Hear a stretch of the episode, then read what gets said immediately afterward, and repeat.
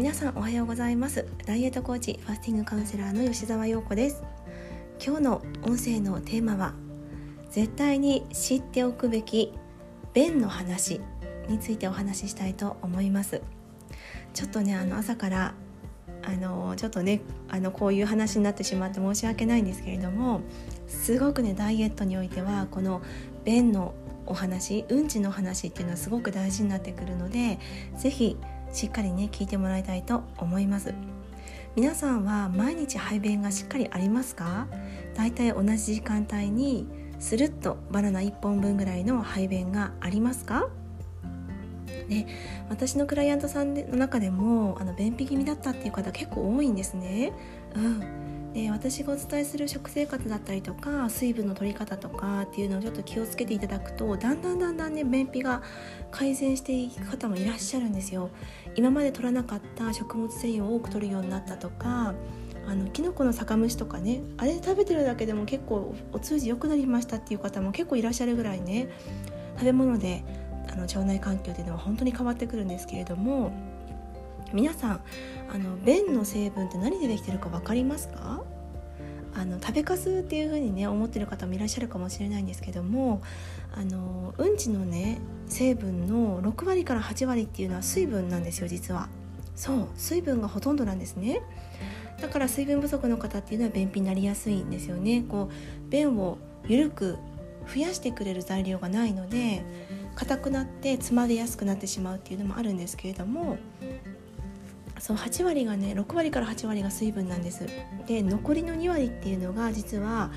腸内細菌自分自身の大腸の細胞の死骸だったりとかあとは食べかすですね。食べかすっていうのは主にね食物繊維です。その他の栄養っていうのは全て吸収されてるので残っている食物繊維も栄養が取り払われた繊維のものっていうのがまとまって便になるっていう感じなんですね。そうでここでびっくりするのは自分自身の腸の細胞も便の中に混ざってるんだって皆さんちょっと驚くと思うんですけれども私たちのお肌とか筋肉も骨もそうですけれども全て毎日毎日代謝してるんですね。新しく生まれ変わって古いものは剥がれ落ちるっていう代謝が行われています分かりやすく言うと人間のお肌っていうのはだいたい28日周期生理と同じぐらいの周期で生まれ変わってるんですよね。でいずれはこうどんどんどんどん下から基底層から押し上げられて最後はね赤となって剥がれ落ちてるんですよ。そうこの周期がうまくいってると肌も綺麗な状態なんですけれども代謝が落ちてしまって遅れていると肌がごわついたりとかくすんだりとかうん、シワがねできやすくなったりとか乾燥したりっていう原因になってきます。で腸も同じで実はね腸もちゃんと毎日毎日生まれ変わりをしてるんですね。でこの生まれ変わっているスピードってどれくらいだと思いますか？さっきお肌は28日周期ってお伝えしましたけれども私たちの腸の細胞っていうのは実は3日で生まれ変わるんですね。3日間なんですよ。すごいスピードですよね。私も最初に聞いた時びっくりしたんですけどもで腸っていうのはね口から取り込んだいろんな成分が流れ込みますよね最終的に。で時にはすごくね刺激になってる刺激物だったりとかあとは添加物とか小麦とかね有害物質お砂糖もそうですよね有害な物質が紛れ込むことも多々あるんですよ。でそういった成分に直接こうさらされてるんですね胃粘膜っていうのはなので腸粘膜の細胞っていうのはめちゃくちゃ傷みやすいんですね。だから常にこうハイスピードハイペースで再生されるっていうふうに言われています。よく考えてみてくださいね。私たちの体は大体36度から37度ぐらいぬるめのお風呂ぐらいの温度なんですけどもそこに常に生の食べ物がこう置いてあるとしますよね。じゃあ私たちのこの顔の上に生ゴミを置いたまま皆さん寝れますか？生ゴミを乗っけたままほっぺたの上にね生ゴミを乗っけたまま23日ね便が出ないっていうことはそういうことなんですよ。腸の上に生ゴミをずっと放置したままサウナみたいなところでねうん。あの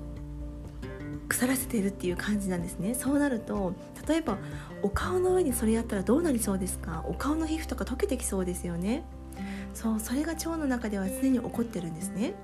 だからあの有害な物質が入ってきてもきちんと対処できるように生まれ変わるスピードが速い状態になっています。うん、であの常に私たち食べてますよ。何かしらね。毎日毎日。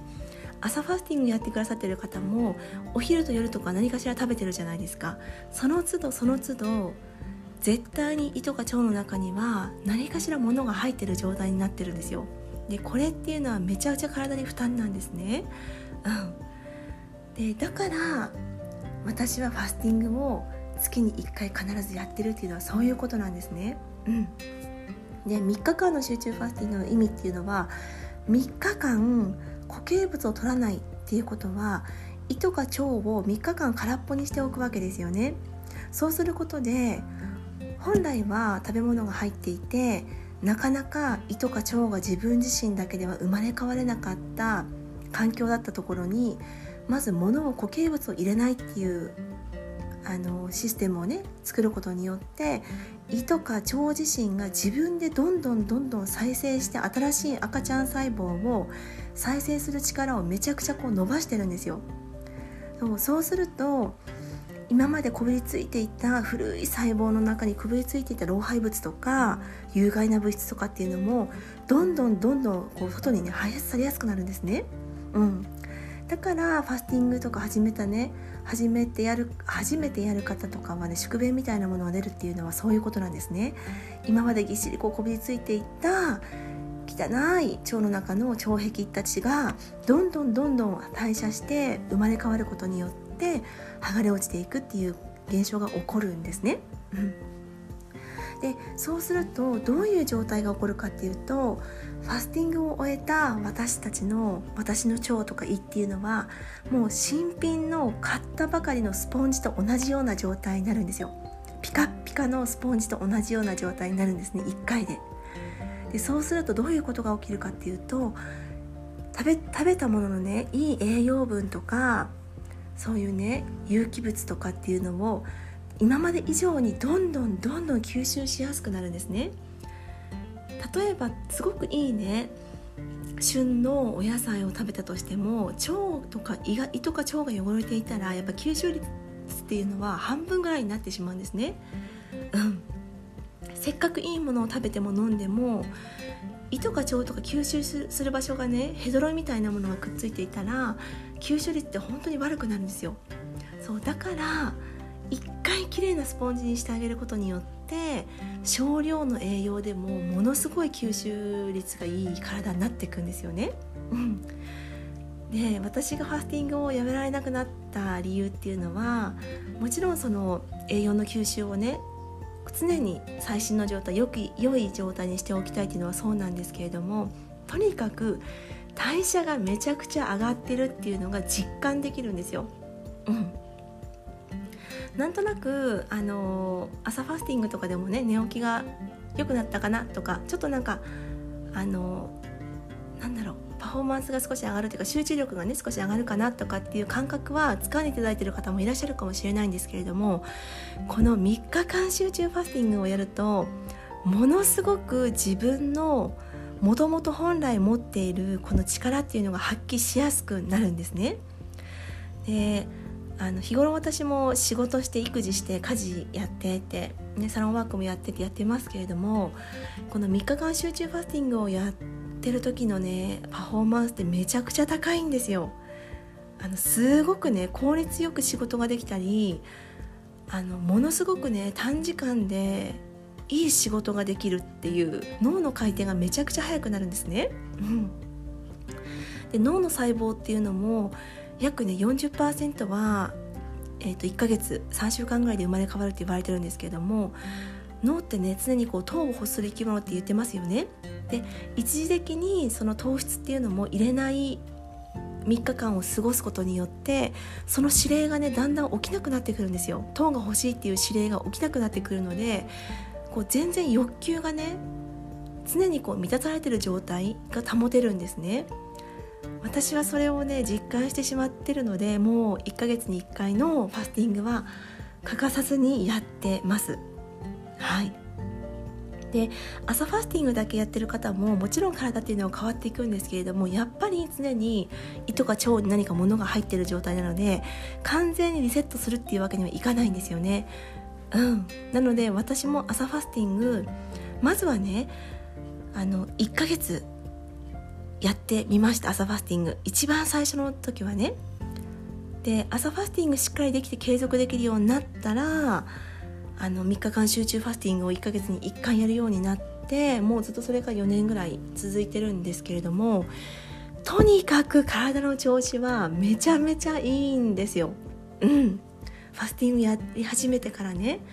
で赤ちゃんもそうですね。妊娠もファスティングやったことによってあのスムーズに妊娠できましたしうん。あの3ヶ月で私 6, 6キロぐらいのダイエットに一応成功したんですよね。でその時もあの全く運動できる状態ではなかったので運動は本当にストレッチぐらいしかしなかったんですけども徹底的に皆さんと同じように徐々にちゃんとステップを踏みながら食事の改善をしたっていうのとそして朝ファスティングを続けたっていうのと1ヶ月に1回の集中ファスティング3日間の集中ファスティングをやってきたっていうので本当に体は変わっていきました。私のねサロンのお客様でも半年で7キロとか痩せてる方とかいらっしゃるんですね。体脂肪率も6%ぐらい落ちてるんですよね。うんうん。やっぱりそういう方も急にファスティングやったら絶対に失敗します。急激なファスティングは絶対にリバウンドします。ただ今皆さんにお伝えしている一汁三菜の食事内容とにかくタンパク質をしっかり食べるっていう食事内容を2週間から3週間やってからのファスティングだったら絶対にリバウンドはなしでファスティングができますのでもし皆さんの中で一度ね自分の体をリセットしたいなっていうふうに思ってる方がいたら是非来月一緒にやってみたいなと思いますので教えてください。はい、ということで今日は以上になります。残り本当にわずかになりましたけれども最後まで気を引き締めてプログラムやっていきましょう。ありがとうございます。